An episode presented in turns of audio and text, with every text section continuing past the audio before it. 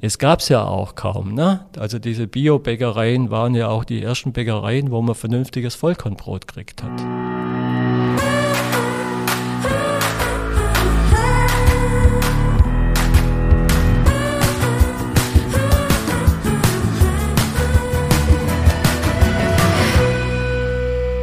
Hallo und herzlich willkommen zu einer neuen Folge unseres Podcasts Nachtschicht. Mein Name ist Ingmar Grimmer und ich freue mich sehr, dass heute nicht nur der David Haas mir gegenüber sitzt, sondern wir haben jemand zwischen uns aufs Overbänkle genommen. Ich freue mich sehr, dass Franz Schmid heute hier zu Gast ist. Hallo Franz. Hi, grüß euch. Ja, auch von meiner Seite herzlich willkommen. Ich freue mich auch, dass du da bist. Ich, wir kennen uns persönlich nicht. Von dem her freue ich mich natürlich umso mehr, äh, was du heute zu erzählen hast. Ja, die interessante Gäste bringen natürlich immer ich ein. Tja, schon gut so. Das lassen wir mal so stehen. Ja, okay. Franz, wir kennen uns schon ein bisschen länger. Ähm, ja. Erzähl doch mal unsere Hörerinnen und Hörer, die dich noch nicht kennen, wer du bist, was du machst, was du gemacht hast, viele, viele Jahre deines Lebens und genau, warum du heute hier zu Gast bist. Ja, ich bin ja schon ein bisschen älter, da dauert es länger. Ne? ja, ich bin äh, Bäckermeister von der beruflichen Seite her, bezeichne mich inzwischen als Bio-Bäckermeister, weil ich schon so lange Bio mache. Sind jetzt ja auch schon über 40 Jahre. Ähm, und ja, ich schaffe mit meiner Frau Marion Fritz zusammen bei der OBEC Hohenlohe, was eine Bioländer Zeugergemeinschaft ist. Da gehen wir nachher noch drauf ein. Und wir äh, beliefern hauptsächlich Bäckereien. Und meine Aufgabe oder unsere Aufgabe ist, äh, die Bäckereien zu beraten, ja, Rezepte zu entwickeln, darüber hinaus einfach Backverfahren, ähm, ja, allgemeine Beratung, was ein Biobäcker braucht. Und da haben wir die letzte, sind wir jetzt schon seit 22 Jahren bei der OBEC und da haben wir sehr viel Erfahrung und ja, einfach auch arbeiten mit vielen Biobäckereien zusammen. Ne? Okay, jetzt bist du ein äh, erfahrener Bäcker, wie man raushört. Ähm, die wichtigste Frage ist natürlich, wir sitzen hier ja auf unserem virtuellen Ofenbänkle. Äh, was verbindest du mit dem Ofenbänkle? Hast du da auch so, äh, Ingmar und ich verbinden da damit immer eine Gemütlichkeit. Hast du da auch eine Verbindung dazu? Ja, also ich habe äh, eine Verbindung aus, aus der Zeit, wo ich im Bäckereikollektiv gearbeitet habe. Da haben wir uns oftmals ja, auch mal zu zweit oder auch zu dritt nach der Schicht irgendwie zusammen, auch mal auf ein Ofenbänkle gesetzt kurz oder später auch mit meiner Frau, die ich da in dem Kollektiv kennengelernt habe. Ähm, ja, das ist eine angenehme Sache, wenn die Wärme auf den Rücken strahlt und man dann auch ein bisschen relaxen kann. Jeder, Bäcker, ja. jeder Bäcker kann es bestätigen, gell? Kritisch, ja. kritisch war es, wo man dann, der, der, Ofen, der alte Matador war zu klein und haben wir den rausgeschmissen. Ne? Ich hätte gern einen Ofen mit einer Etage mehr gehabt, aber dann fällt das Ofenbänkle weg und dann haben wir uns dann doch mit, also es war dann schon eine Vergrößerung, aber wir sind dann äh, ja, bei einem Bonkart gelandet mit einem wunderschönen Ofenbänkle. Bonkart hat ein sehr schönes Ofenbänkle. absolut, absolut. Kannst du ja bestätigen. Ja, Habe ich auch schon erlebt. Das Ofenbänkle meiner Kindheit, absolut, ja. Ja, Franz, du hast einige spannende Stationen auch in deinem Lebenslauf ähm, äh, schon durchlaufen, sage ich mal, bevor du auch zu OP gekommen bist. Bevor wir darauf eingehen, wird mich interessieren, es interessiert mich eigentlich bei alle unsere Gäste, wie bist du ganz früh in deinem Leben aufgewachsen mit dem Thema Essen, Genuss, was bei dir natürlich auch sehr interessant ist, dass du Biobäcker schon sehr, sehr lang bist. Ähm, wie kam es da dazu und genau, wie bist du allgemein aufgewachsen mit dem Thema Essen und Genuss? Ähm, also ich komme aus dem Oberschwäbischen. Wir waren ähm, ja ich sag mal, ein einfacher Haushalt. Mein Vater war Schneider, hat daheim geschafft, also war Arbeitsbetrieb und mir vom Essen her war es ähm, schwäbisch, österreichische ähm, Mehl, äh, Mehlküche. Ne? Also viel, viel, viel äh, Mehl, äh, Mehlprodukte und, und einfache Küche unter der Woche. Warum österreichisch? Ah, diese, äh, fällt man der Begriff. Also Mehlspeise oder was meinst du? Also viel ja. Mehlspeisen, Dampfnudeln, mhm. Schupfnudeln, ähm, einfache Mehlspeisen, die es unter der Woche gab und ähm, ähm, Sonntag halt Fleisch. Ne? Das war es dann in der Regel. Bei uns ist noch, wir hatten noch äh, also zwei Schweine immer, die gemästet wurden und so um die zehn Hühner. Und da gab es halt auch ab und zu, also das halt, die zwei Schweine sind halt, wenn sie soweit waren, eins im späten Herbst und das andere im, im Frühjahr dann geschlachtet worden und dann gab es halt auch die ganzen Produkte vom Schwein. Okay. Also gut bürgerlich bist du, was Ja. Esse und Genuss Ja, angeht, ja. bist du einfach gut bürgerlich ja. aufgewachsen. Ja. Ja, aber damals noch ähm, lang nicht so viel Fleisch wie heute übrig ist. Ne? Inzwischen ähm, kochen wir eigentlich, eigentlich vegetarisch, essen ab und zu mal vielleicht ein Fleisch zwischendurch, aber selten. Wie kam es denn dazu, dass du Bäcker geworden bist, wenn es da gar keine familiäre Vorprägung gab? Einfach Eigeninteresse, oder? Ähm, Eigeninteresse. Teil, ja, schon. Ähm, also mir habe ich hab auch gerne in der Küche geholfen, also gerade wenn es auf Weihnachten zuging, dass ich dann beim Plätzlebagger geholfen habe oder das hat mir Spaß gemacht. Ähm, also wir hatten auch in Gutenzell, das ist so ein kleines Dorf mit damals um die pf, 700 Einwohner vielleicht, gab es auch noch eine Bäckerei und da haben wir auch ein paar Mal gespielt. Also der war, der Junior dort war drei Jahre älter wie ich und dann, also war nicht oft, aber so diese paar Mal habe ich immer noch in Erinnerung. So diese heimelige Atmosphäre in einer, in einer, in einer kleinen Bäckerei. Aber ein ganz großes Thema für mich war ja, ich habe ja nur Hauptschule gemacht, mit 15,5 war ich fertig. Ähm, und ich wollte eigentlich raus aus dem Dorf. Und Bäcker zu lernen war, okay, war ein Grund dazu. Ne? Habe ich dann in der Kreisstadt in Bibrach gemacht und dort beim Bäcker oben drin und im Dach gewohnt. Das war für damalige Verhältnisse ein bisschen größere Bäckerei. Ähm, war auch nicht ganz so toll von der Ausbildung. Nach sechs Wochen bin ich heimgefahren habe gesagt, ich gehe da jetzt nicht mehr hin. Okay. Also was, ähm, ja, das war sehr gewöhnungsbedürftig und ich habe es auch, sie haben mich dann überredet und ich habe meine äh, Lehre dann fertig gemacht, war auch gut. Kurze Zwischenfrage, wann war das? Als du deine Ausbildung gemacht hast? Die Lehre war 72. 72, okay. Ja, und das war, also ich hätte mir auch Schreiner vorstellen können. Mhm. Da wäre nebendran, war der Schreiner neben uns. Wäre auch raus aus dem Dorf gewesen. Nein, das wäre Ja, das wäre neben euch Das gewesen. wäre nicht raus aus Ah, dem okay. Dorf gewesen und von daher war das schon erledigt, aber das war damals auch, was der Schreiner dort gemacht hat. Ähm, als Highlight ab und zu mal ein Sarg oder mal eine Haustür und sonst irgendwie hauptsächlich äh, Bauschreinerei und äh, viel mit, mit Pressplatten, das wollte ich auch nicht. Von daher war das schon soweit okay. Okay, aber die Aber- Ausbildung äh, Ausbildung habe ich fertig gemacht. hast, hab, hast ähm, durchgezogen. Ja, habe dann noch ein halbes Jahr in dem Betrieb geschafft Was, was war die Schwierigkeit in der Ausbildung? es war zu monoton. Mhm. Also es war damals, es war vom fachlichen her nicht anspruchsvoll. Das war schon die Zeit, da hat, äh, also es gab keinen Natursauerteig mehr an dem Betrieb. Also wurde nur mit Teigsäuerungsmittel gearbeitet aus dem Sack.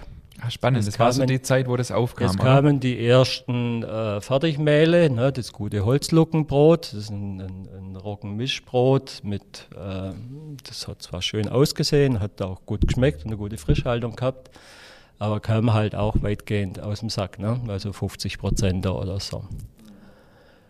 Und ja, also das hat man alles. Damals bei den Brötchen ging es noch, da war es noch einigermaßen bodenständig. Also es gab äh, diese Malz-Emulgator-Backmittel.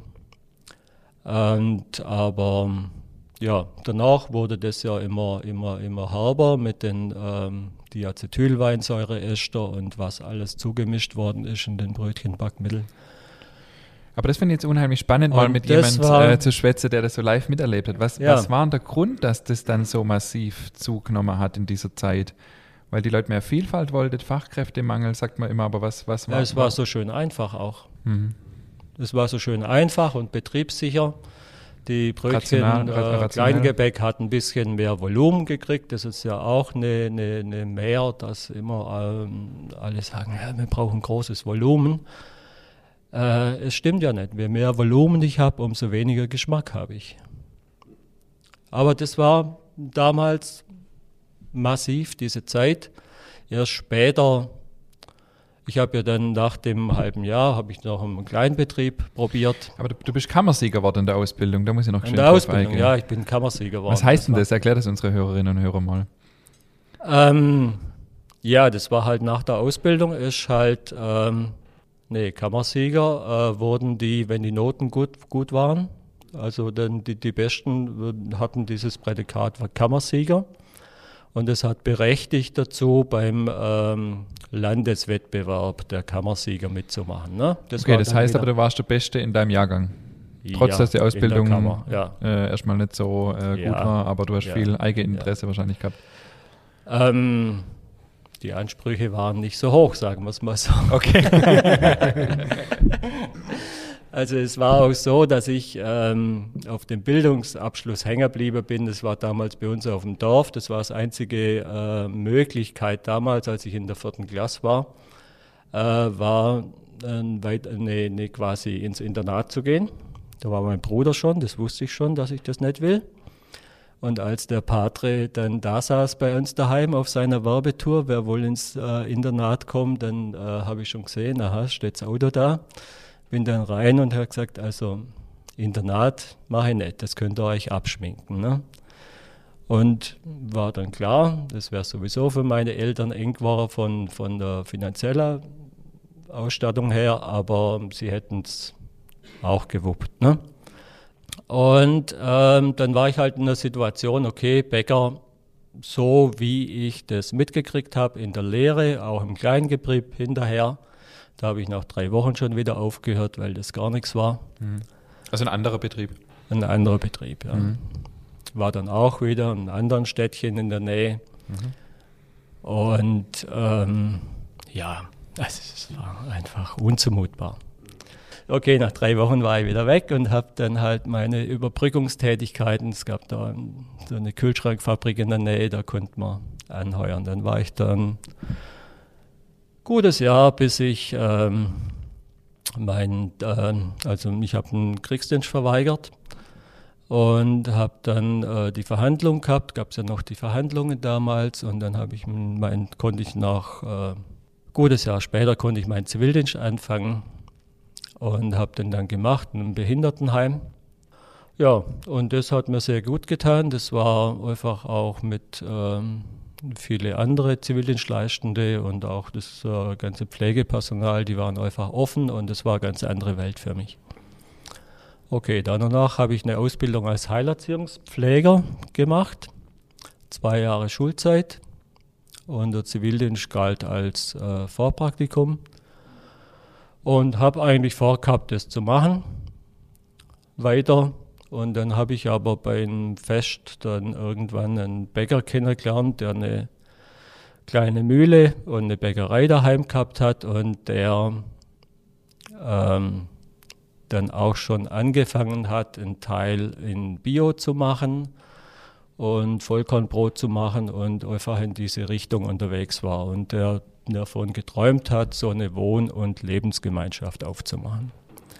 Also das in der Mühle und kleine Bäckerei unten drin, dass man da auch zusammen wohnt, quasi in verschiedenen Einheiten und zusammen arbeitet. Das war ja damals so der Aufbruch zur ganzen Alternativbewegung. War das dann so dein Zugang auch in die Bioschiene? Das war mein Zugang in die Bioschiene, ja. Jetzt Und- kennen wir uns schon so lang, Franz, und ich habe nicht gewusst, dass wir Gemeinsamkeiten, weil ich habe auch mal mit dem Beruf Heilerziehungspfleger geliebäugelt. Ich habe tatsächlich auch mal ein Praktikum gemacht, aber dann hat es mich doch auch zum Bäcker verschlagen. ja. Spannend. Okay, und dann, ähm, dann doch wieder zurück zum, zum Bäcker in diese Mühle. Das war dann schon. Also da ging es dann noch nicht. Wir waren dann mit der Ausbildung fertig als Heiler Heilerziehungspfleger. Ich war damals dann mit meiner ersten Frau verheiratet. Oder ich habe geheiratet während dem Anerkennungsjahr. Ne? Also nach der Ausbildung musst du ein Jahr Anerkennungsjahr machen, dass die Ausbildung als Heilerziehungspfleger staatlich anerkannt ist ne, und abgeschlossen ist. Und da haben wir gesagt, das machen wir auf jeden Fall noch, dass die Ausbildung, dass man das safe hängt. Ne? Ja, dann haben wir das fertig gemacht, wir zwei. Ähm, haben in der Zeit geheiratet. Meine Frau war auch schwanger dann, wo wir dann schon äh, in, die, in die Mühle und Bäckerei dann hinzogen sind. Ja, Und es war dann leider so, dass äh, auch die Wohnverhältnisse waren noch nicht so, wie es ausgemacht war. Und es war sonst einfach irgendwie, äh, es war dann, ja, es war schwierig. Okay, also wir haben das dann aufgegeben und haben gesagt, okay, das, das geht nicht. Auch der, der, der, der Inhaber war schon relativ bedient, weil er in diesem Jahr mit vielen Leuten zusammen geschafft hat, die ja ein bisschen zu viel Freak waren und doch vielleicht ein bisschen zu wenig Lust zum Schaffen auch Die- teilweise hatten. Ja, okay. Die Anfänge der Biobranche oder Ja, das waren schon irgendwie ein bisschen ja. Spannend. schwierige Zeiten. Okay. Ja. Und wie ging es haben's- weiter? Ja, ich habe dann wieder einen kurzen Zwischenstopp gemacht in der Kühlschrankfabrik. Und dann ähm, halt überlegt, wie kann ich denn weitermachen. Es war äh, schwierig, ich wollte nicht mehr in einer normalen Bäckerei arbeiten. Die Arbeitszeiten waren halt, ja, also damals üblich 220, 230 Stunden im Monat. Äh, auch diese frühe Anfangszeiten, damals gab es noch das Nachtbackverbot, da ging es zumindest erst um vier oder Samstag um, um zwei oder sowas los. Äh, hat mit, mit meiner damaligen Lebensführung nicht so super zusammengepasst. Okay. Und dann habe ich ähm, mir halt überlegt und habe dann, ähm, irgendjemand hat mir dann erzählt, du, in dem Schloss, also im Nachbarort, gab es so ein Schloss, da war früher ein Kinderheim drin, also relativ lang und die haben in dem Kinderheim selber backen. Das hat mir jemand zutragen und irgendwann habe ich mir einfach allen Mut, den ich hatte, zusammengenommen und habe bei dem Mann, der das Schloss da gekauft gehabt hat, das war ein Mensch, der in Hamburg mit Reedereien Geld verdient hat. Und ähm, ja, dann bin ich einfach vorbeigeschlappt und habe gesagt, ich habe da mal eine Frage. Könnte man da nicht irgendwie die kleine Bäckerei da aktivieren und da Biobrot backen und auf dem Markt verkaufen? Und ähm, ich war selber ganz erstaunt, dass so offen war. Ne? Und habe dann später erfahren, dass er in seinem Kaufvertrag Auflagen drin hat, dass er auch irgendwas machen muss mit den Gebäuden. Also nicht nur das große Wohnhaus äh, bewohnen, sondern auch die Nebengebäude, die es alle noch gab, äh, auch irgendwie nutzen muss. Und von daher hat ihm das ganz gut in den Kram gepasst. Ich hatte dann vor, einen äh, Meister zu suchen, der dafür unterschreibt, ne, Mhm. weil das ja durch einen Meisterzwang, also alle Bäckermeister, die ich mir eingefallen sind, die ich gekannt habe, wollten nicht. Der Inhaber oder Besitzer von dem Schloss hat dann auch immer mehr Druck gemacht und ja, jetzt machen wir halt und ich krieg das schon irgendwie geregelt. Dann habe ich gesagt, okay, wenn du die Verantwortung übernimmst, fangen wir an. Wir haben das Ding hergerichtet, haben das, ähm, also war nur noch ein Ofen drin und ein Gneder und wir haben das dann einfach auf eingerichtet mit einem Kumpel zusammen.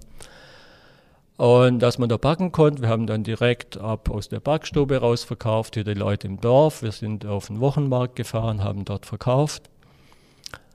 Ja, und es lief auch ganz gut an, es hat gut geklappt, es war irgendwie basic, aber die Sachen waren gut und es sind, die Leute haben es gern gekauft.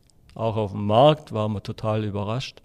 Und dann gab es halt mal irgendwie einen Markt, da war Innungsversammlung am selben Tag und dann sind die Bäckermeister halt über den Markt gelaufen und haben gesagt, hier, was ist Schlossbäckerei?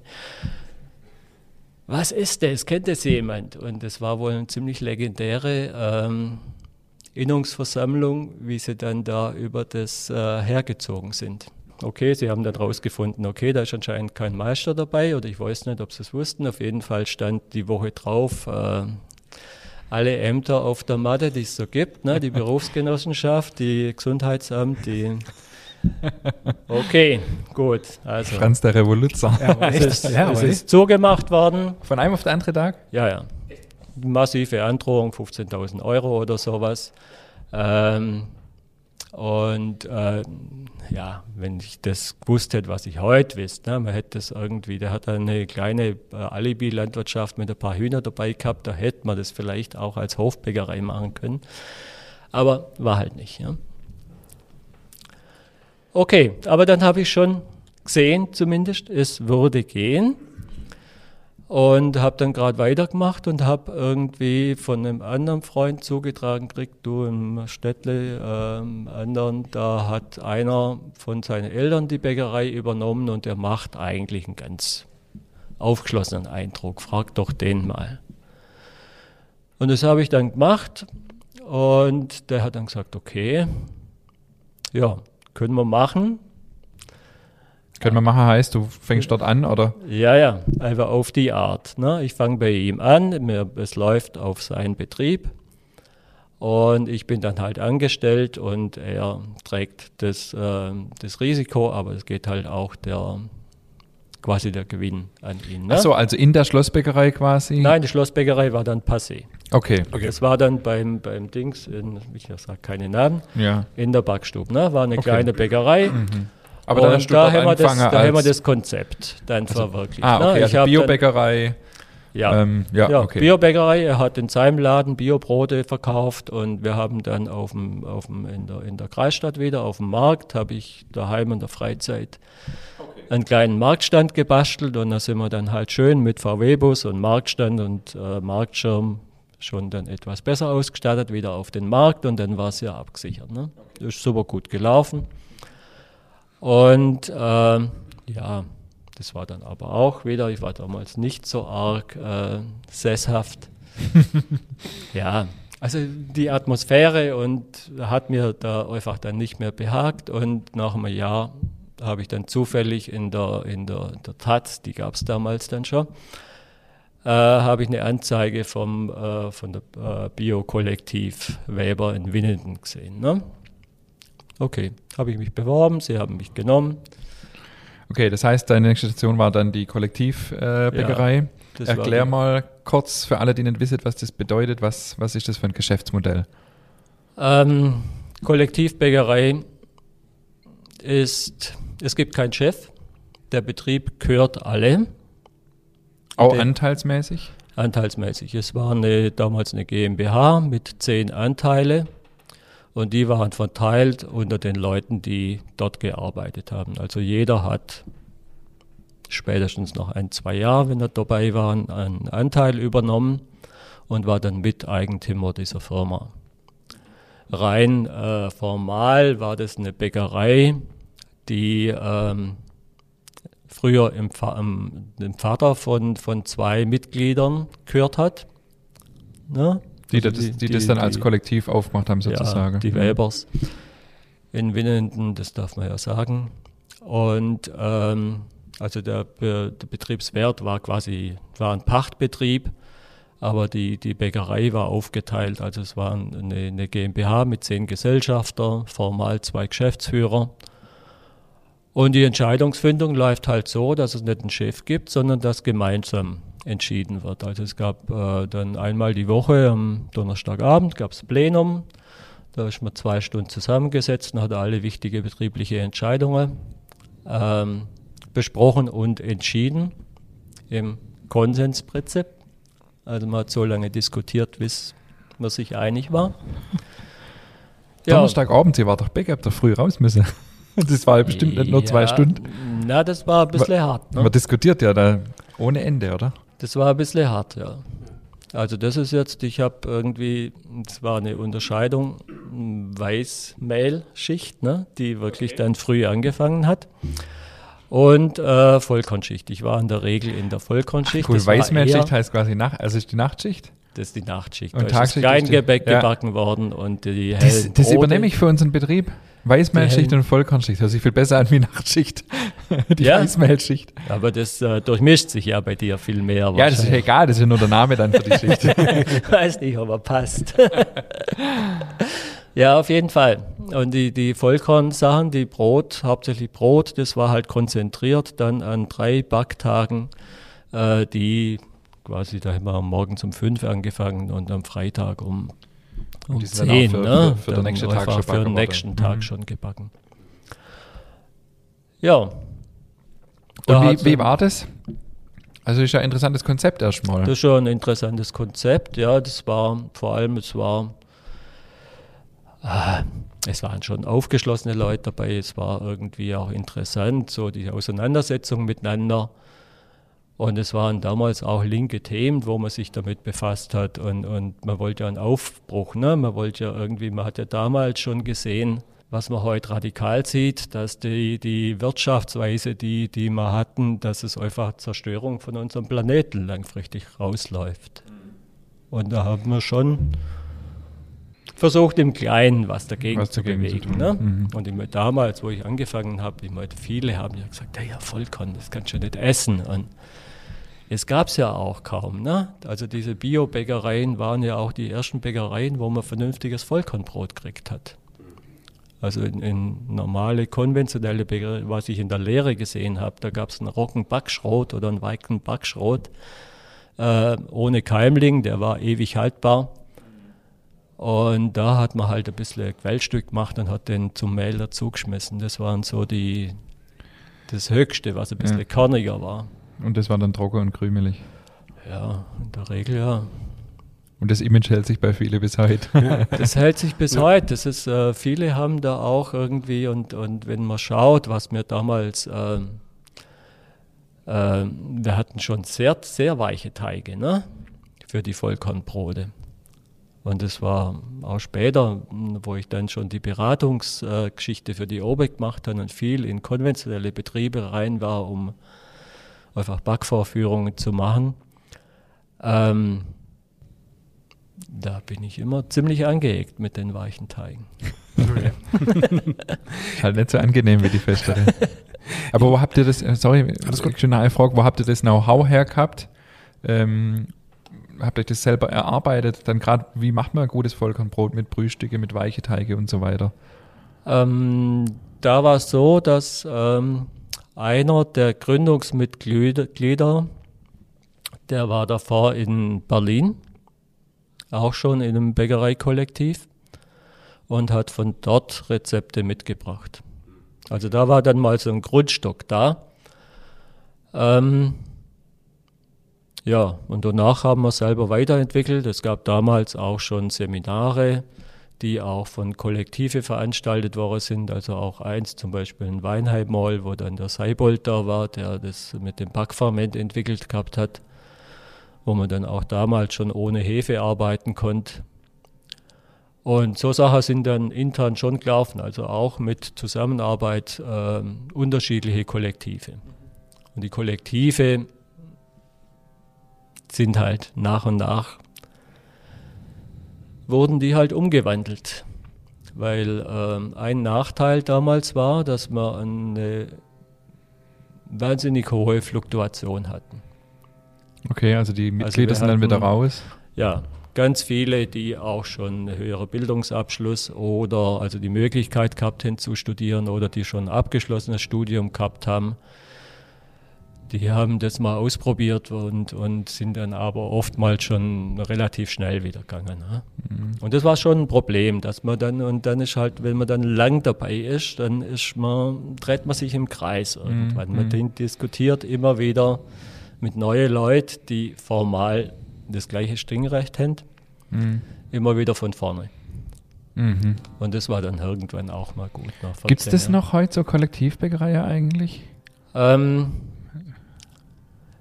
ja, aber weniger. Die meisten haben, also die, die ähm, allermeisten sind dann, haben ihre Struktur verändert, dass sie dann von ein, zwei oder drei Leuten, äh, die das dann übernommen haben und das als Team dann äh, geleitet haben, ähm, oder dass sie dann zumindest auch bei in, da in Winnen, dass zumindest eine Geschäftsführung eingesetzt wurde, die einfach ein, ein erweitertes Stimmrecht hat oder die die Betriebsführung äh, steuern dann. Das ist, weil das ist dann auch, das war damals auch so ein bisschen Zoff, dass äh, vor mir rausgegangen sind. Die Marion, meine Frau, hat ja auch dort geschafft. Die habe ich ja dort kennengelernt und ähm, ja, dass man, also war auch von uns eine Forderung, dass man sowas macht. Damals war es nicht durchsetzbar. Später wurde es dann eingeführt und das ist auch bei alle Kollektive, die ich kenne. Doch eins in Berlin gibt es noch, die ein kleineres. aber sonst ist alle eine Art von Geschäftsführung. Ich möchte nochmal, also super spannend, ich möchte nochmal ganz kurz zurückspringen. Ich habe eine Frage noch zu dem Nachtbackverbot, weil ich habe noch nie jemanden kennengelernt, der das noch miterlebt hat. Oder wahrscheinlich habe ich schon einige kennengelernt, aber ich habe mich nie drüber unterhalten. Ähm, wie lange hatten, also wie lange gab es das? Wann wurde das aufgelöst? Boah, ich Mitte der 90er, oder? So lang tatsächlich? Nee, Ja, das gab's schon relativ lang. früher. Er setzt seine Lesebrille auf. ja, nee, na, ja, gegen Hast du das 90 ungefähr. Gell, neun- also- also ich war schon Anfang einige 90er. Jahre in der Bäckerei Weber und das war irgendwie Anfang an. Okay. Gab es da, gab's da eine Bewegung von Bäckereien, die gesagt haben, hey, da muss sich was ändern, das geht so nicht? Oder war, äh, hat sich das einfach irgendwann rauskristallisiert, dass das dumm ist? Nee, das gab schon eine Bewegung von, von Bäckern, die das äh, forciert haben, die ähm, auch ähm, provokativ oder auch um, mit, mit einem Kalkül da dagegen verstoßen haben, um irgendwelche Gerichtsverfahren irgendwie da anzu, ähm, herauszufordern, dass das gerichtlich entschieden wird. Ne? Also es war damals die Entwicklung, die Bäckereien sind immer größer geworden, also mehr Filialisierung. Und um die Filialen beliefern zu können, war es auch nötig, früher anzufangen. Also wenn ich einen, einfach einen äh, größeren Lieferradius ha Radius habe und ähm, viele Filialen, dann ist es einfach, komme ich nicht mehr rum. Ne? Und das war schon der Grund und ist dann auch, meines Wissens auch über irgendwelche Gerichtsverfahren, ist es dann in die Richtung auch entschieden worden und dann auch so, so eingeführt worden, dass, das, dass es aufkommen wird. Spannend, ja, auf jeden Fall. Ja, Du, wir haben jetzt eine kleine Schnellfragerunde äh, äh, eingeplant, dass wir da, ähm, da bringen wir ein bisschen Geschwindigkeit rein. ähm, ich fange einfach an und wir wechseln jetzt einfach ab. Und Du musst, zwar- dich, du musst dich schnell entscheiden. du musst dich schnell entscheiden. Und Vereins genau. entscheiden. Und Vereins entscheiden, ja. Bioland oder Demeter? Bioland. Brot oder Brötchen? Äh, Brot. Weizen oder Dinkel? Dinkel. Rentner oder lieber arbeiten? Rentner ist gut und noch ein bisschen arbeiten. Das lassen wir gelten. Das war zwar, war zwar eine Doppelantwort, aber das lassen wir gelten auf jeden Fall. Ja, der Übergang voll arbeiten und dann Rente finde ich echt schlecht. Das ist schwierig, ja. Also ich bin sehr froh, dass es bei mir anders ist. Okay. Das bringt uns nämlich gleich zu unserem nächsten Themenblock. Du bist dann irgendwann bei der OPEC gelandet, wo du jetzt schon seit einem Jahr, glaube fast in Rente bist, aber auf Ja, 450 Euro noch äh, weiter äh, im Bäckerhandwerk äh, treu bist. mhm. Ähm, du bist bei der OPEC gelandet. Wie kam es da dazu? Was ist die OPEC und was macht die OPEC? ja also die OBEC habe ich vorher schon gesagt, Getreideerzeugergemeinschaft. Ähm, ja, wurde gegründet, 35 Jahre ist ungefähr her. Das heißt, Ähm, Landwirte haben sich zusammengeschlossen. Landwirte, neun Landwirte haben sich zusammengeschlossen. Damals ähm, gab es eine Förderung für die Umstellung auf Bio. Also es war so eine Welle, die Bio-Bewegung hat sich ja so in Wellen immer entwickelt. Ne? Und da gab es eine, eine Förderung für die, also Umstellungsbeihilfe für die Umstellung auf Bio. Und damals haben sehr viele umgestellt auf einmal. Und es war klar, ähm, das Getreide muss irgendwie vermarktet werden. Situation war damals so, wenn man als Bauer Getreide hatte, ähm, viele haben dann bei irgendeiner Mühle das reinigen lassen, aber da muss man echt betteln und es war oftmals auch unsicher, kriege ich wieder das Getreide, was ich hin habe.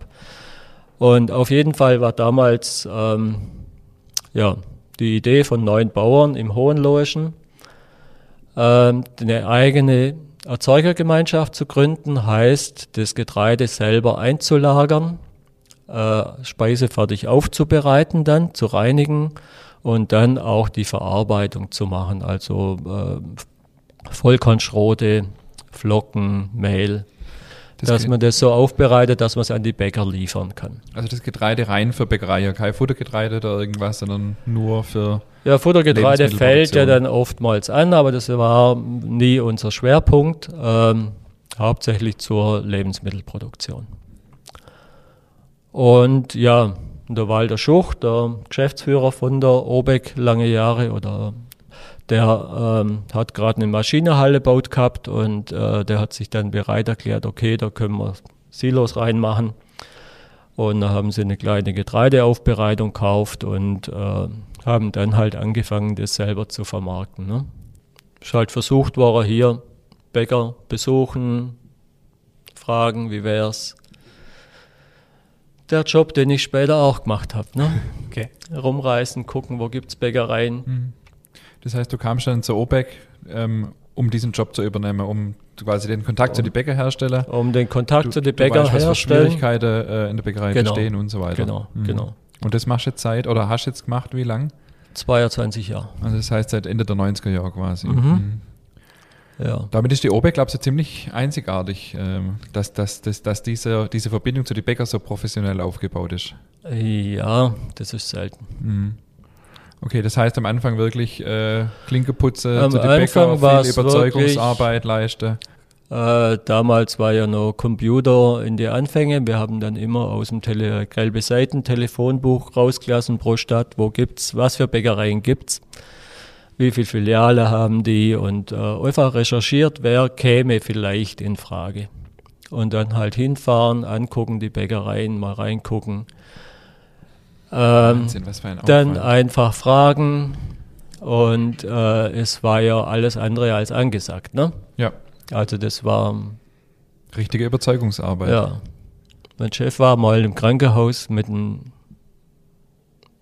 Mann auf dem Zimmer, der Tupper vertrieben hat, Tupperware.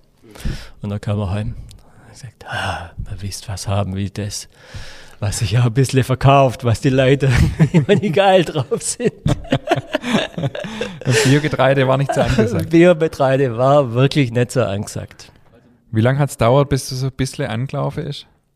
Also die, die OPEC gab es ja schon einige Jahre, das heißt, Die OPEC gab es schon einige Jahre, aber das hat sich, ähm, es waren noch viel zu wenig Kunden, um das ähm, um die Wirtschaft, ja. betriebswirtschaftlich auf einem guten Weg zu sein. Und ähm, ich denke schon, dass es mit unserer fachlichen Expertise auch zu, zu tun gehabt hat und dass man dann einfach ähm, ja, ein, ein Paket entwickelt haben. Also wir haben äh, Rezepte ausgearbeitet, die einfach taugen für einen Anfang. Wir haben eine, eine Sortimentsberatung gemacht, haben äh, dann auch die Bäckereien beraten. Ich bin hin zum Backen. Dann sind wir, wenn ähm, äh, Einführung von den Sachen war, so Verkaufsaktionen gemacht, dass dann die Marion in der Regel dort war, um, um die Kunden zu beraten und ja, und das Ganze halt ähm, auch mit Backwaren, die ja, die auch schmecken, die, Mhm. die, die, Biobackwaren, die die, Leute nicht begeistern. trocken und, und langweilig sind. Ja. Und inzwischen liefert er an Bäckereien hier im ganzen Raum Baden-Württemberg, Bayern, aber auch darüber hinaus. ähm, Richtig? Ja, getreidemäßig hauptsächlich in dem Raum, aber es gibt auch ein paar, die drüber hinaus. Bisschen weiter, bisschen weiter wechseln. Ich glaube, gerade Ja. die letzten Jahre äh, ist ganz schön was dazugekommen, oder? Die letzten Jahre ist sehr viel dazugekommen. Also das ging dann weiter auch mit, äh, wir haben dann äh, Seminare angeboten, da gab es dann durch das Bundesprogramm Ökolandbau, konnten wir kostenlose Seminare anbieten. Ähm, das haben wir dann in der Bäckerfachschule in Stuttgart angefangen, lang mit dem Joachim Burkhardt zusammen, der ja auch schon hier war. Und ja, also zäh, aber ähm, halt eins nach dem anderen gemacht. Ne? Ich bewundere Und das war schon total, das habe ich ja beim Roland äh, Schlöter schon gesagt, ähm, weil heute ist es ja hip, wenn du Bäckerei aufmachst und machst Bioland im Biogetreide. Ähm, aber dieses, diesen Biss und dieses Durchhaltevermögen, wenn es nicht angesagt ist und nicht einfach, finde ich grandios. Also große Arbeit, die ihr da äh, geleistet habt. Ähm, ich würde noch ein bisschen gern ähm, einfach über das Thema Bio äh, sprechen, weil es ja trotz ähm, dem, dass es relativ in ist, auch viele Kritiker gibt. Ähm, Gerade zum Beispiel das Thema, ähm, wenn alle Bio machen würde, dann reicht ja auch die Menge nicht aus und so weiter. Was sagst du da so mit deiner Jahr, jahrzehntelangen Erfahrung im Thema Bio? Was entgegnet man solche Kritiker? Stimmt natürlich nicht. Also wir haben jetzt zum Glück endlich mal eine Bundesregierung, die sagt, Bio ist uns wichtig. Und die, ähm, weiß nicht genau, 30 oder 40 Prozent bis in zehn Jahren Bioanteil in der Landwirtschaft anpeilt. Ähm, es reicht für viele. Da Reicht's für können alle, wenn die Weltbevölkerung so weiter wächst? Die Weltbevölkerung ist ein anderes Thema. Also jetzt hier äh, insgesamt hier äh, ist es so, dass es Bio ähm, eigentlich von der Regierung immer eher blockiert wurde. In Baden-Württemberg hat sich äh, gebessert, seit die Grünen äh, dran sind und es ist auch die letzten Jahre ist sehr viel an Fläche, an Höfe dazugekommen. Und ich bin zuversichtlich, dass das auch sich weiterentwickelt. Und es wird reichen. Und je mehr Bioware gebraucht wird, umso mehr Bauern werden auf Bio umstellen. Es ist natürlich, die Landwirtschaft wird sich verändern. Die letzte äh, Landwirtschaftspolitik, Landwirtschaftsberatung, wie sie die letzte 30, 40 Jahre, 40 Jahre, ja, kann man ruhig sagen, vor, stattgefunden hat, äh, war ja immer größere Höfe, größere ähm, Einheiten, ähm, Massentierhaltung, also äh, immer Genau das Gegenteil. weg von einer naturnahen Landwirtschaft hin zu einer, zu, einer, zu einer industrialisierten Landwirtschaft. Und das ist einfach ein Weg, den muss man korrigieren. Und weltweit ist es so, dass ähm, ja, für ganz viele Ernährungsprobleme in Afrika, in Asien, ähm, eine Umstellung auf Bio sehr viel besser ist wie eine, äh, dieser falsche Weg, den wir hier die letzten 40 Jahre praktiziert haben, immer mehr. Sondern hin zu kleinräumiger Landwirtschaft, möglichst viel verschiedene Sachen anbauen, dass die Leute auch in arme Länder dann noch was von dem, was sie anbauen, auf dem Markt verkaufen können und nicht immer mehr, äh, wenn man sieht in Lateinamerika, in Brasilien äh, zum Beispiel, äh, dass riesige Flächen quasi die Leute enteignet werden und dann Soja für die, für die Massentierhaltung hier angebaut wird. Das sind Zustände, die, die, die abgeschafft gehören. Mhm. Was mich mal noch interessiert, gerade weil du auch die Menge angesprochen hast, wenn die Nachfrage immer höher wird und so weiter. Jetzt habt ihr in die letzten Jahre ja auch viele Bäckereien dazugewonnen, viele neue Bäckereien machen Bio. Ähm, wie, wie, wie bedient ihr die Nachfrage? Kriegt ihr Bauern tatsächlich dazu? Müsst ihr die auch akquirieren? Kommen die von sich auf euch zu? Habt ihr überhaupt genügend Menge, äh, um den Bedarf zu decken? Ähm, die OBEC hat einen sehr guten Ruf, sowohl bei den Bauern als auch bei den Bäckern. Das ist, äh, muss man, kann man ruhig so sagen. Und es kommen äh, auch ständig neue Bauern dazu, die bei uns anliefern wollen. Es kommen die letzten Jahre auch sehr viele Bauern dazu, die eigene Lager haben, wo sie ihr Getreide daheim auf dem Hof lagern können in Silos. Also wir machen das nur, wenn wirklich auch gute Lagerbedingungen da sind. Und bis vor anderthalb Jahren war in der OBEC auch schon ein bisschen Panik, wohin mit dem vielen Getreide, was jetzt kommt von den ganzen Umstellern. Umsteller heißt Leute, die auf Biolandwirtschaft Ähm, umstellen? Die auf Bioland oder, wir, oder auch auf, Mhm. auf Demeter, Ja. wir haben klar einen Ja. Demeter auch, Wie lange ähm, dauert die Umstellung? zwei Jahre. Okay. Zwei Jahre. Da kann man dann also nach dem, äh, kann man das als, als, als Futtergetreide, kann man das nehmen, was da wächst oder dann, also das ist schon eine, eine Geschichte, die machbar ist, aber als Speisegetreide oder Speisegemüse, je nachdem, was der Bauer anbaut, äh, müssen mindestens zwei Jahre Umstellungszeit sein. Einfach damit die Böden sich regenerieren können? Ja, ja. Ja, okay. Mhm. dass die äh, sind ja auch ähm, eine, eine Belastung durch die Spritzmittel, durch die Düngemittel, dass die Böden sich regenerieren. Und es braucht auch seine Zeit, auch danach, nach den zwei Jahren, braucht es noch ein paar Jahre, bis sie die volle Fruchtbarkeit wieder haben. Also da braucht es dann schon viel für, für den Humusaufbau, was man über, äh, über Zwischenfruchtanbau und Einarbeitung von organischer Masse und, und ja, dass es einfach ein, ein gesunder Boden wieder ist. Das dauert schon eine Zeit lang. Aber wie gesagt, ähm, gut, war Panik, dass man es nicht loskriegt. Und jetzt haben wir schon, gab es zwei Ernten, die nicht arg gut waren. Die letzte war jetzt wirklich mengemäßig ähm, relativ bescheiden. Ähm, also wir haben jetzt, die beiden letzten Jahre konnten man nur bestehende Kundschaft bedienen. Das heißt, keine Ne? Neukunde. Heißt keine Neukunden, möglich. als keine Bäckereien als Neukunden aufnehmen und die bedienen, die man hat. Und dann arbeiten wir auch mit den anderen Erzeugergemeinschaften Baden-Württemberg zusammen. Also wenn einer was zu wenig hat, tauscht man auch Getreide aus. Das lag dann ein bisschen an den nasse Win äh, Sommer, oder? Weil die Sommer einfach sehr Na, das waren. letzte. Also jetzt Ernte 21, da war es viel zu nass und zu wenig Sonne. Und im Jahr davor war es viel zu heiß und äh, sehr viel Sonne. Also die Mischung Und beides hat auf die Menge halt äh, geschlagen. Ne?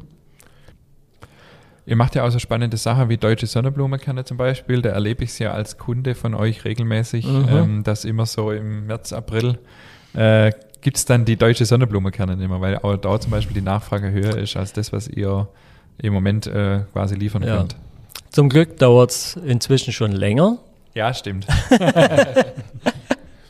Ja, dieses Jahr reicht es uns wahrscheinlich komplett durch, weil wir jetzt auch eine Kooperation mit den Sonnenblumenkernen, mit dem Leinsamen, mit einer Erzeugergemeinschaft in, bei Augsburg Okay. abgeschlossen haben. Also die bauen dann auch für uns ein, lagern das selber und äh, wird bei uns dann gereinigt und aufbereitet. Jetzt habe ich noch eine Frage äh, zu dem Thema Block Bio-Anbau. Ähm, du bist zwar Bäcker, aber vielleicht kannst du mir das trotzdem beantworten oder auch unsere Hörerinnen und Hörer ähm, mal beantworten. Das ist ja auch immer so ein Vorwurf, der ein bisschen gemacht wird. Ja, die Biobauern, die spritzen ja auch.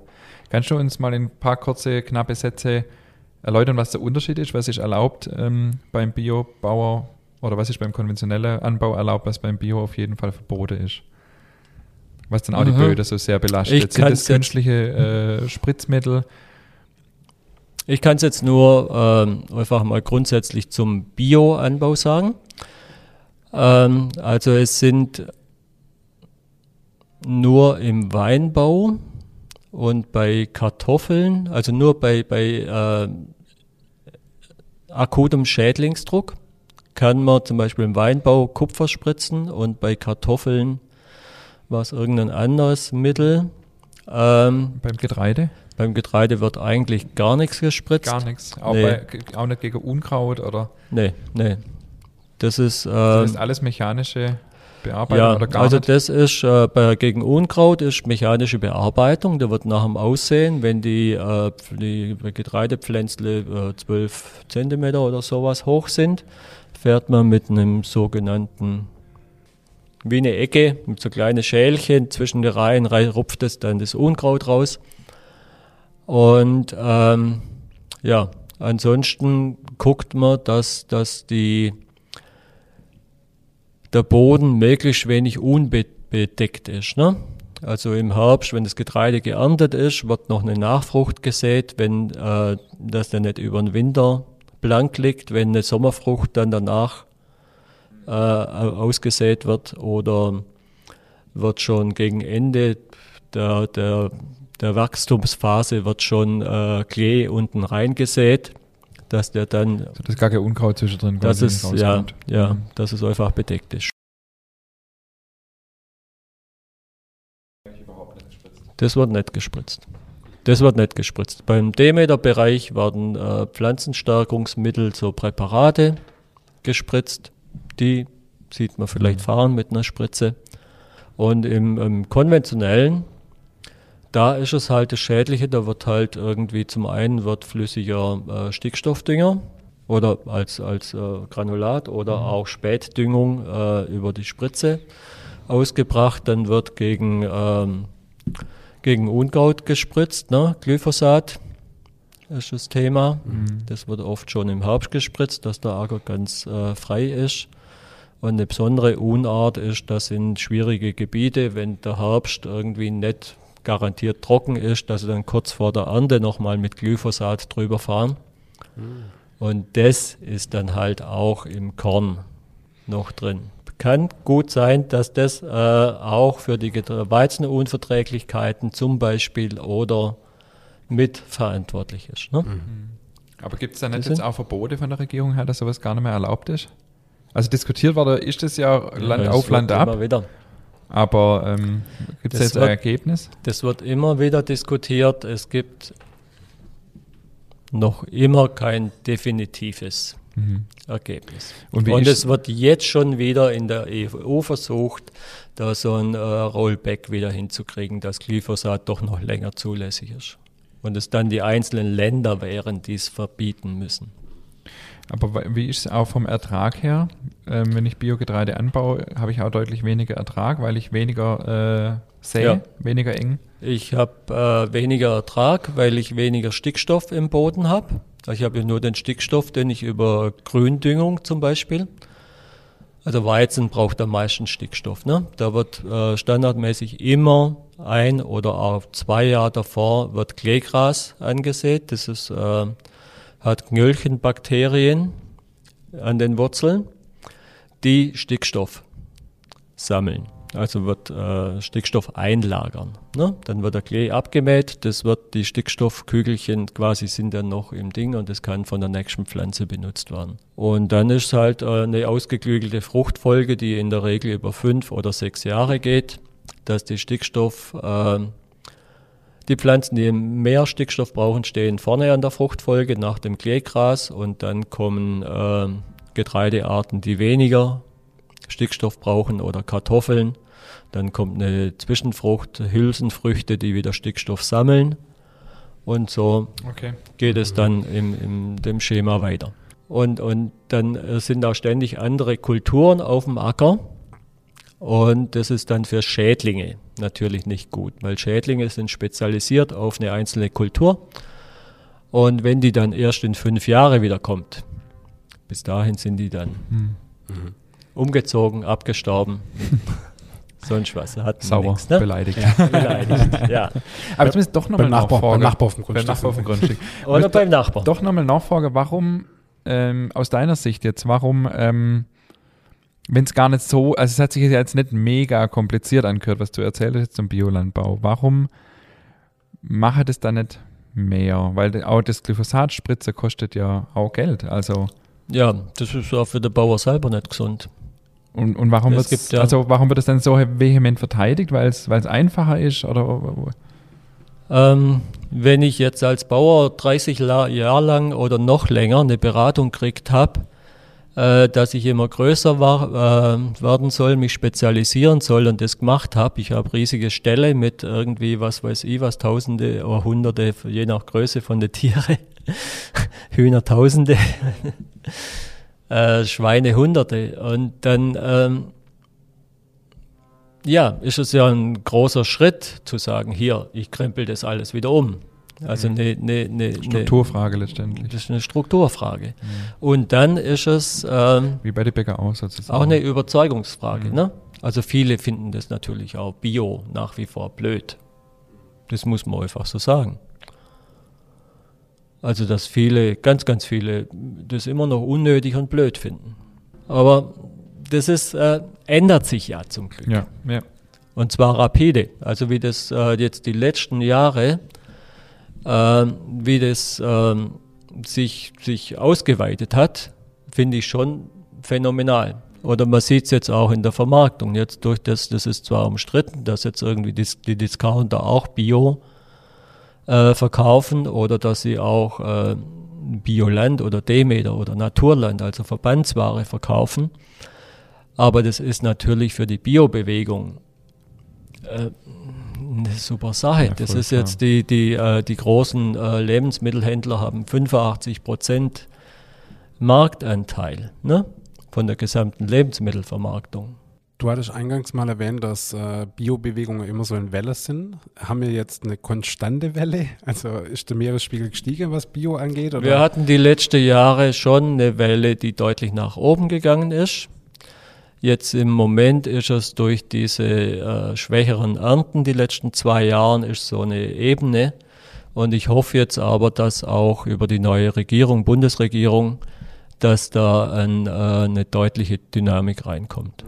Also da, das äh, warte ich schon. Also total spannend. Wir könnten hier noch ewig äh, weiter schwätzen. Ich würde aber ganz zum nächsten Thema ja, weiter schwenken, gerne. Franz. Ähm, du hast ein Riesenprojekt die letzten Jahre gemacht, und zwar die Entwicklung äh, eurer eigenen Bio-Backzutaten, wie ihr es nennt. Mhm. Ähm, erklär mal ganz kurz, was war die Idee dahinter? Warum wart ihr der Meinung, dass man sowas braucht? Ähm, und ähm, wie ist jetzt der aktuelle Stand, nachdem du jetzt ja auf 450 Euro reduziert hast? Ist dein äh, Ziel vollendet? Hast du ein perfektes Weizenbackmalz ähm, an der Stadt gebracht und Genau, wie, wie erzähl mal ein bisschen. Ja, also die Entwicklung ging los vor circa zehn Jahren. Da hat man ein Bäcker in Stuttgart, der Aurelio Königsbeck, äh, gesagt, okay, wir sind jetzt soweit. Das ist so, die waren Slow Baking, haben einen kleinen Bioland, Bioland Brotbereich gemacht, dann äh, gesagt, okay, wir stellen unseren ganzen Betrieb um. Du musst mal aber ein Backmittel bringen, was funktioniert. Und über Kälte.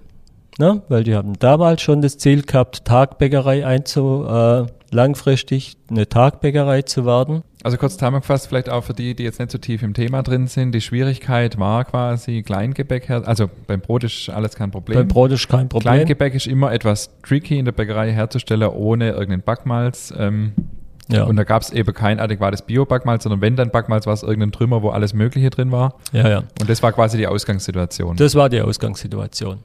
Damals, äh, das waren ja lange schon nicht mehr die, die Backmittel, Brötchenbackmittel, die ich in der Lehre mitgekriegt habe. Ne? Einfache Malz-Emulgator-Backmittel.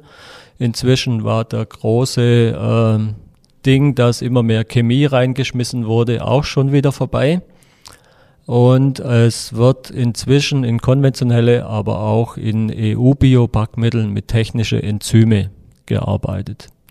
Sind isoliert großindustriell vermehrte Enzyme, also Eiweißbaustein, die Nährstoffe, also Stärke, Zucker, Eiweiß, Zellulose äh, abbauen zu Einzelbestandteile. Ne? Da gibt es für jedes Ding gibt's dieses äh, ein, ein spezielles Enzym. Jetzt gibt es halt Backmittel mit Enzymmischungen drin, dass wirklich ein optimales Brötchen bekomme. Darf ich schon noch was zu den technischen Enzymen sagen? Nur, dass das vielleicht, weil es wird jetzt ein bisschen fachlich. Ähm, das Fiese ist ja, dass die nicht deklariert werden müssen. Also der Kunde, Verbraucher, ihr da draußen habt keine Chance, irgendwie zu erkennen, wenn technische Enzyme verarbeitet werden, weil es nicht deklariert werden muss, weil ähm, es nach Meinung der Lobbyisten quasi so ist, dass die im Körper nicht mehr wirksam sind, was, was du ja auch ganz klar anzweifelst. Und jetzt musstest du ein Bio-Backmittel entwickeln, das ohne technische Enzyme auskommt und mindestens genauso gut ist. Okay, ich gehe mal die Entwicklung durch. Okay, ich muss äh, entwickeln oder ich habe mich erstmal umgeschaut, was gibt's am Markt, ne? Und bin dann auf eine kleine Firma gestoßen, die ähm,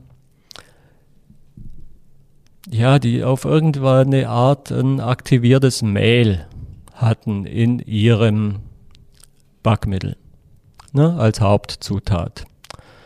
Und ähm, da habe ich dann versucht, dass die uns ähm, das in Bio machen. Was heißt aktiviertes Mehl?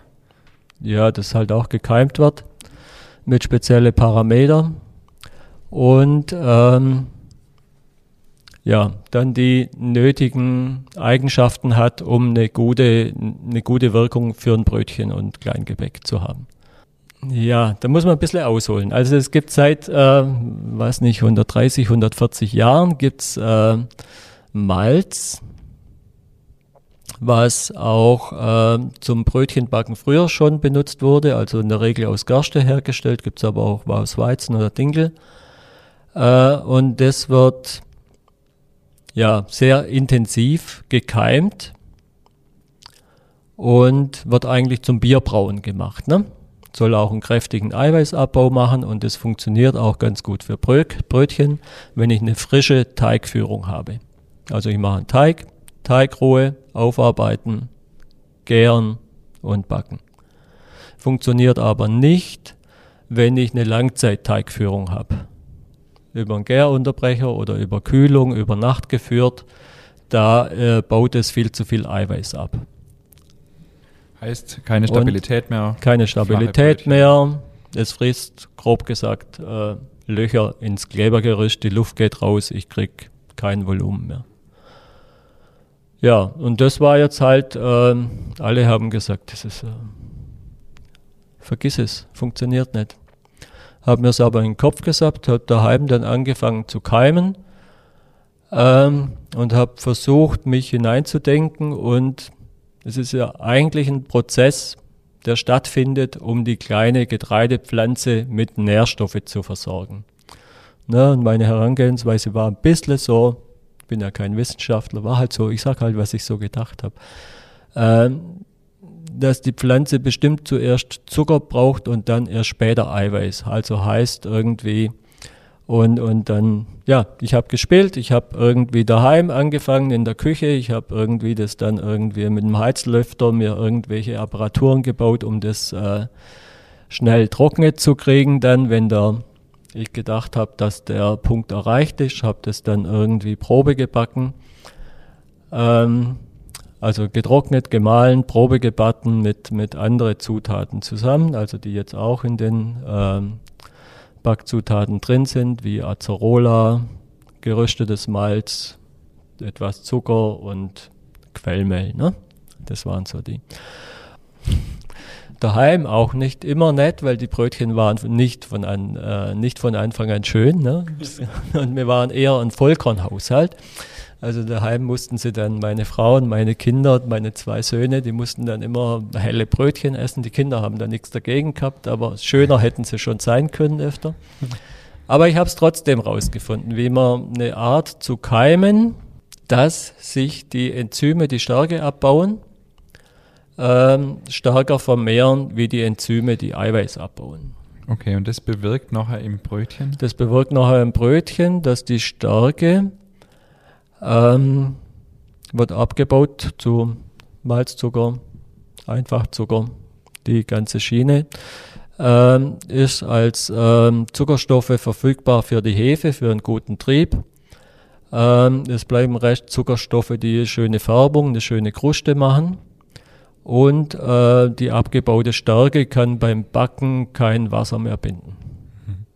Also wird das Brötchen bleibt feuchter, kriegt besseres Volumen, kriegt eine schöne Kruste. Und das war so das Ding. Es hat lang gebraucht. Ich habe dann daheim irgendwie, äh, ich habe ja meine kleine Versuchsbackstube da. Wir arbeiten ja von uns zu Hause und bei uns im Keller gibt es dann die kleine Versuchsbackstube. Die haben wir dann äh, eingerichtet und ein bisschen eine einfache Kühlung, dass ich so rudimentäre Backversuche machen konnte. Und die Größe, wenn es dann was erfolgreich, erfolgsversprechend aussah, haben es die vom Königsbeck gekriegt zum Probieren und konnten dann halt über ihre Gärverzögerer äh, und sowas das Okay, ähm, deine ja. Frau hat mir mal verraten, du hast auch sogar dann mal in der OBEC übernachtet, weil du dann diesen Keimungsprozess äh, immer wieder beobachtet hast ja. und da zwei Stunden der Wecker gestellt hast oder irgend sowas. ja, das war ja dann die nächste, das war ja die nächste Stufe dann. Man musste es ja dann mit einem kleinen irgendwie Versuch, ich, äh, fängst ja. mal an, musst es ins Große bringen. Und ich habe mich dann halt, ich bin ja ich bin ja nur Bäcker, ne? Ich habe dann halt irgendwie geguckt, was gibt's für Melzmethoden und so bin auf die Ten-Melzmethode gekommen, wie das fr früher schon im Mittelalter gemacht wurde. Also wo es losging mit Bierbrauen, braucht man es ja schon. Und ähm, ja, und wir hatten dann eine neue Halle und mit einem polierter Betterboden. Das war also von der hygienischen Beziehung bedingt kein, kein Problem. Und dann konnte man das Getreide in einer großen Wanne oder in so, wir haben so, ja, so Größe wie Europaletten und so einen Meter hoch, da haben wir solche Alu-Behälter, da konnte man das einweichen über Nacht und konnte diesen Keimprozess halt im größeren Maßstab. Und dann musste man das halt immer wieder wenden und wässern und äh, das ging dann halt so, wie lange es braucht. Ne? Das ist natürlich so unser Geheimnis, wie lange es braucht, aber äh, und ähm, ja, wie die Art ist. Und dann konnte man das auch in der OBEC, wir haben auch so Trocknungswagen, da konnte man das dann trocknen, so konnte man das dann nachbilden. Und wirklich auch eine, haben wir schon auch ein paar Mal gemacht und da konnte man dann halt eine rausfinden, dass ich das, äh, ein Schema, was ich dann der Melzerei, die das jetzt für uns macht, geben konnte und die machen das jetzt nach den Parametern und es funktioniert wunderbar.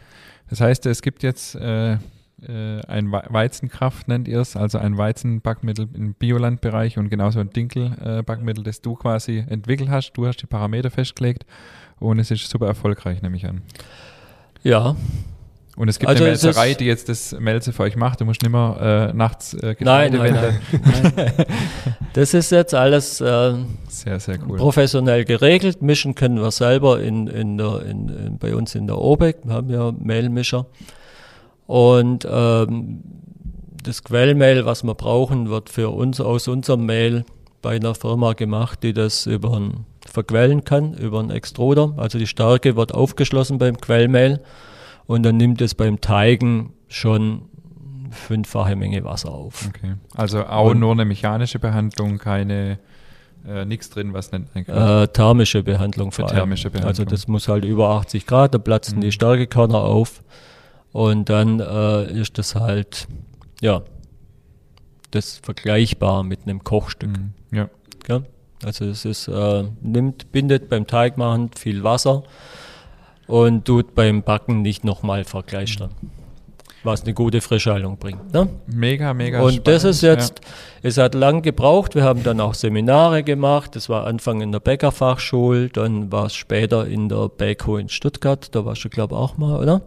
Äh, ich war mal in der Bäckerfachschule und ein Mitarbeiter von mir war mal bei der Bäcko, ja. Ja.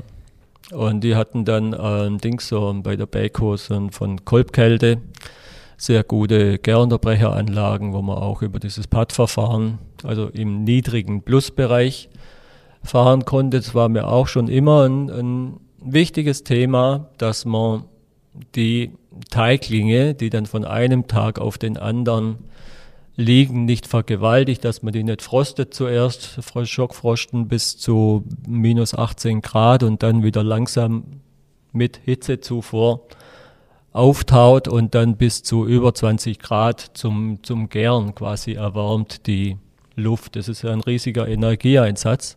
Und es funktioniert wunderbar, das auf plus 2 Grad zu kühlen und dann später sich selbstständig erwärmen zu lassen auf plus 16 Grad und es dann über einen langen Zeitraum äh, fertig gären zu lassen. Das ist, äh, das bildet sich sehr viel Geschmack. Es ist ähm, auch vom energetischen her natürlich ein, eine prima Sache. Unheimlich spannend, auch hier wieder dein Idealismus, äh, da wirklich, wenn alle sagen, es funktioniert nicht, da dran zu bleiben und ähm, ja, auch wenn du für verrückt erklärt wirst, äh, da sowas umzusetzen, für uns als Biolandbäcker eine riesen, äh, äh eine Riesensache, eine Riesenerleichterung, ähm, ne, ein ganz, ganz tolles äh, Produkt. Ähm, bevor wir auf die Zielgerade einbiegen, du willst schon was sagen? Du wolltest schon was zu den technischen Enzymen sagen, glaube ich. Ja, technische Enzyme, genau. Hau raus. Ähm, es ist ja, wird ja immer behauptet, äh, müssen, nicht, müssen nicht deklariert werden, weil nach dem Backen sie komplett inaktiv sind. Und das stimmt nicht.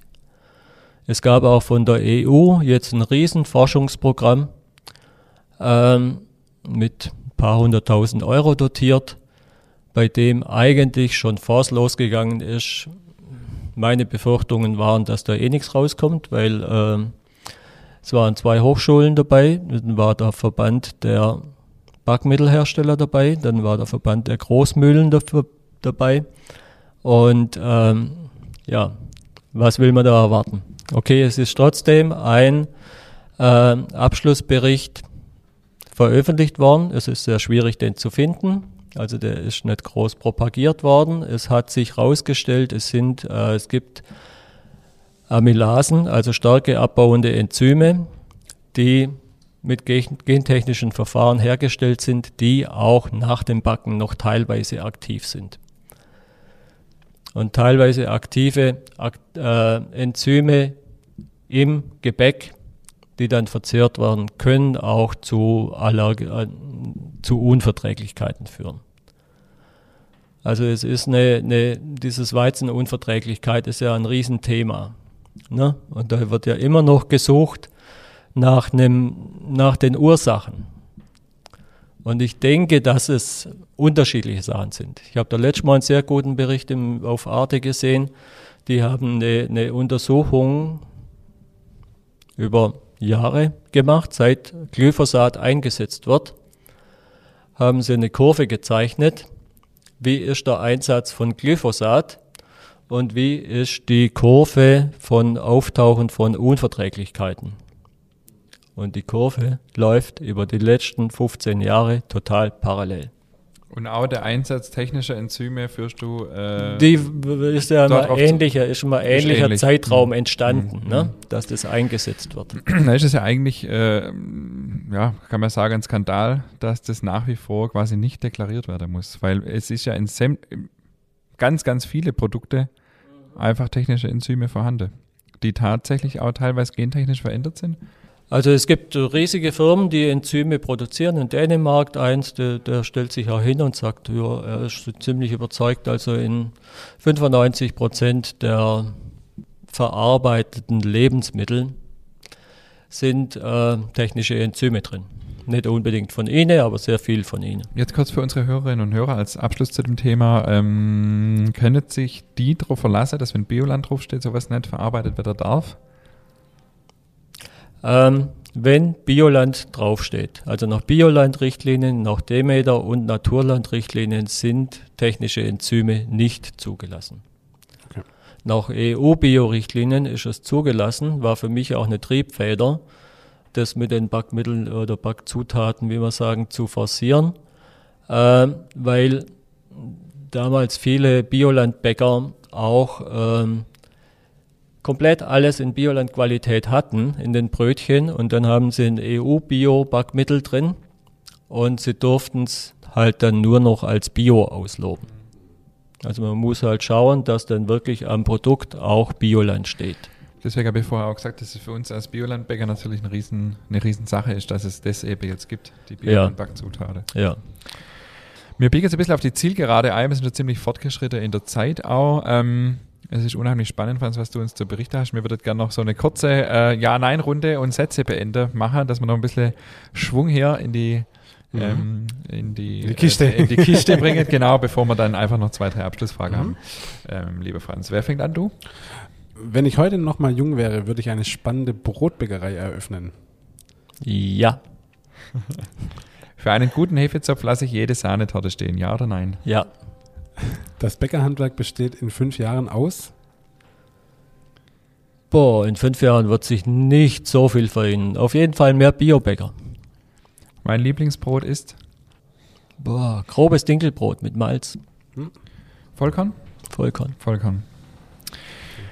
Ja, unser Abschlussblock äh, eigentlich nur noch äh, ein, zwei Fragen, Franz. Du, wir haben es gerade schon ein bisschen angeteasert, das Bäckerhandwerk. Ähm, du bist schon viel länger dabei als wir zwei zusammen wahrscheinlich. Ähm, wir haben jetzt schon viel drüber gesprochen. Einfach noch mal ganz kurz zusammenfassen. Wie hat sich aus deiner Sicht entwickelt? Ähm, und ähm, ja, wie geht's weiter? Hast du gerade schon ein bisschen gesagt, aber auch, ähm, ja, wie siehst du das Ganze? Ja, kann ich schlecht einschätzen, wie sich das weiterentwickelt.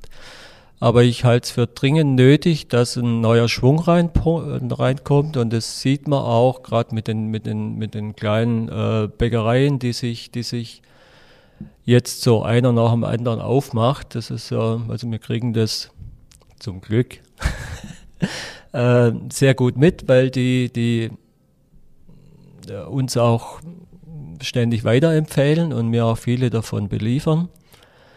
Und das ist schon zumindest ein Weg. Ne? Also es muss nicht nur Brot sein, aber es ist ein Weg, dass man ähm, Bäckereien aufmacht, die vernünftige Arbeitszeiten haben und auch irgendwie wie ein, ja, und dass, dass die sehr gute Produkte herstellen.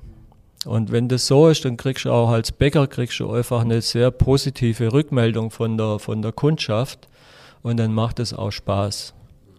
Oder auch was anderes Konzept, so dies, dieses, was darüber hinausgeht, ist einfach auch, wie man beim Königsbeck zum Beispiel, mit offener Backstube. Hinten produzieren, davor direkt Verkauf und auch das funktioniert als reine Tagesbäckerei. Ne? Das lässt sich gut machen. Hm. Es wird alles schwierig, wenn wenn Lieferungen dabei sind, wie bei dir zum Beispiel, aber ähm, es lässt sich machen und ich denke, das sind Konzepte, die man, die zukunftsfähig sind. Meines Erachtens gehört es auch dazu, dass dann auch ähm, äh, höhere Löhne bezahlt werden.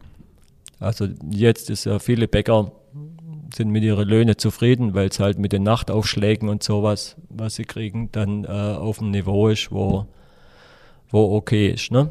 Also wenn ein Bäcker jetzt noch äh, nur tagsüber arbeitet, muss der natürlich auch einen Mehr Lohn kriegen. mehr Lohn kriegen wie der Tariflohn. Das stimmt. Aber das lässt sich mit solchen Konzepten auch verwirklichen. Ja, weil man andere Preise erzielen kann. Ja. Damit steht Ja. und fällt ja alles. Ja. Mhm. Für mich noch kurz die Frage für, also wir haben ja relativ viele Hobbybäcker, die uns zuhören. Äh, die Produkte klingen ja alle ganz spannend von der OBEC. Gibt es die auch in haushaltsübliche Menge oder ist das ein reiner für nur für Bäckerei gedacht? Ähm, wir sind gerade dran, einen Shop für Hobbybäcker einzurichten, für unsere Spezialitäten, also diese Backzutaten für die Malze, für die äh, heimischen Saaten. Eigentlich soll das schon lang online sein. Es geht jedem so. Es ging uns mit unserem Shop auch so. Sollte auch schon lange online ja, sein. es gibt das Bezahlsystem, ist kompliziert. Ich weiß. Und es ist, wir sind viel, ziemlich vielseitig, weil wir auch einen Bioland-Werbemittel-Shop haben und es muss alles aufeinander abgestimmt werden und da sind sie gerade noch dran. Also Prognose heute Morgen war äh, vier Wochen, für sechs Wochen. Weil da, Aber es ist was in Arbeit. ja, Aber spannend haltet uns da auf jeden Fall auf dem Laufen. Ich denke, das kann man hier auf jeden Fall dann auch publik machen, wenn es soweit ist. Weil, also ich habe mir für mich gedacht, für mich klingt das auch hochspannend. Die, das Backen Ja. würde ich auch mal gerne ausprobieren. Ja. Nee, also lässt sich auch in Haushalte gut einsetzen, wenn ich einen Teig mache oder äh, den Teig über Nacht im Kühlschrank sch- stehen lasse oder auch bei, wenn ich einen, einen Keller habe oder einen, im Winter einen, einen Raum mit 18 Grad, 16, 18 Grad, kann ich die gut führen oder kann auch Brötchen fertig äh, geformt irgendwie mit Plastik, mit einer Folie abgedeckt, kann ich die auch bis zum nächsten Tag führen. Mhm, super. Und für das ist es eingestellt und es funktioniert gut. Dafür die kann der auch mal ein Kilo abfüllen.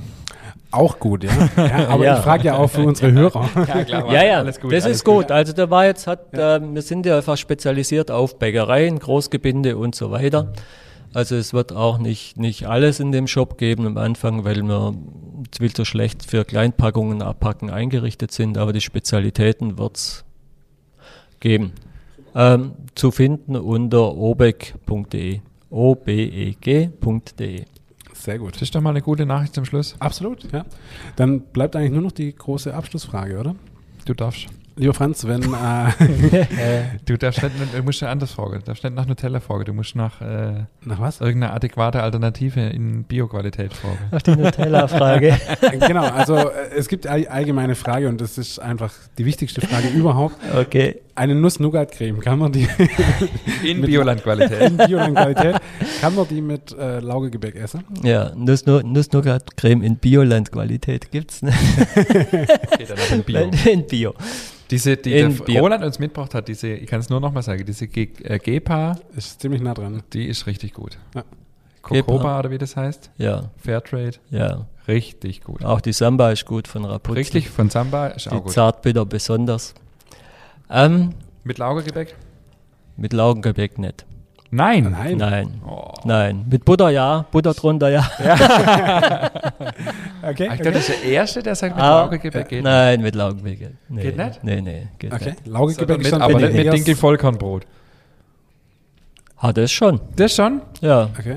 Also Laugegebäck ist dann bei dir eher salzig einzuordnen? Ja, ja. Okay, okay. Ja, auf jeden Fall. Spannend, spannend. Doch, schön mit Butter oder mit Butter Ja. und Käse drauf. Jawohl. Laugengebäck ist eindeutig auf salzig. Okay, gepolt. super. Auch immer interessant, oder? Also super. Schön. Lieber Franz, du darfst noch gerne äh, was an unsere Hörer loswerden, wenn du noch was hast, wo du sagst, das möchtest du gern jetzt oder nie. Boah, mein Kopf ist schon ein bisschen ausgelaugt. Fällt mir gerade. Nee, aber du, wie gesagt, es ist ja wunderbar. Vielen Dank, dass du hier warst. Du hast echt Ja. äh, Wahnsinn, was du alles erlebt hast. Toll, dass du es mit uns geteilt hast, auch mit unseren Hörern geteilt hast. Ja. Ähm, wie gesagt, halt uns auf jeden Fall auf dem Laufenden, Ja. wenn der Shop am Start Mir ist doch noch was eingefallen. ist. Ja. Also es ist, äh, auch mir selber geht's so, dass ich die letzten, während meinem Berufsleben, ich habe eigentlich das Glück gehabt, dass ich immer solche, so, äh, Berufe ausüben konnte, Arbeitsstellen hatte, wo ich einfach dahinter gestanden bin. Wo ich, ähm, wo ich mich auch weiterentwickeln konnte und wo, wo ich einen Sinn drin gesehen habe. Und das finde ich schon, da bin ich auch sehr dankbar. Hm. Schön. Da müssen wir nicht mehr viel dazu sagen, oder? Dann bedanke ich Ja. mich auch. Und deshalb herzlich. arbeite ich, obwohl ich in der Rente bin, auch gern noch ein bisschen weiter. Cool. Ist doch und cool, mein- wenn man arbeiten kann und nicht muss. Ja. Okay, das ist toll, finde ich auch. Vielen Dank auch von meiner Seite, lieber Franz. Ich habe mich heute so ein bisschen auch als Anwalt unserer Hörerinnen und Hörer empfunden und habe versucht, äh, die immer das ein bisschen äh, so zu entlocken, dass es nicht zu fachlich wird, wie du vielleicht gemerkt hast, obwohl ich es natürlich okay. verstanden habe, von was du sprichst. Aber genau, es war ja auch das Ziel, dass äh, ihr da draußen ähm, das versteht, um was es hier ging. Es war heute sehr, sehr fachlich. Ich fand es total spannend. Vielen lieben Dank, äh, Franz, dass du uns mit hineingenommen hast, auch in deinen Lebenslauf. Das wus da wusste ich vieles auch noch nicht. Und von dem her wirklich herzlichen Dank. Und ähm, ja, von dem her würde ich sagen, das war's für heute. Bis Ja. nächste Woche. Danke an euch. Es hat auch mir total Spaß gemacht. Schön. Danke.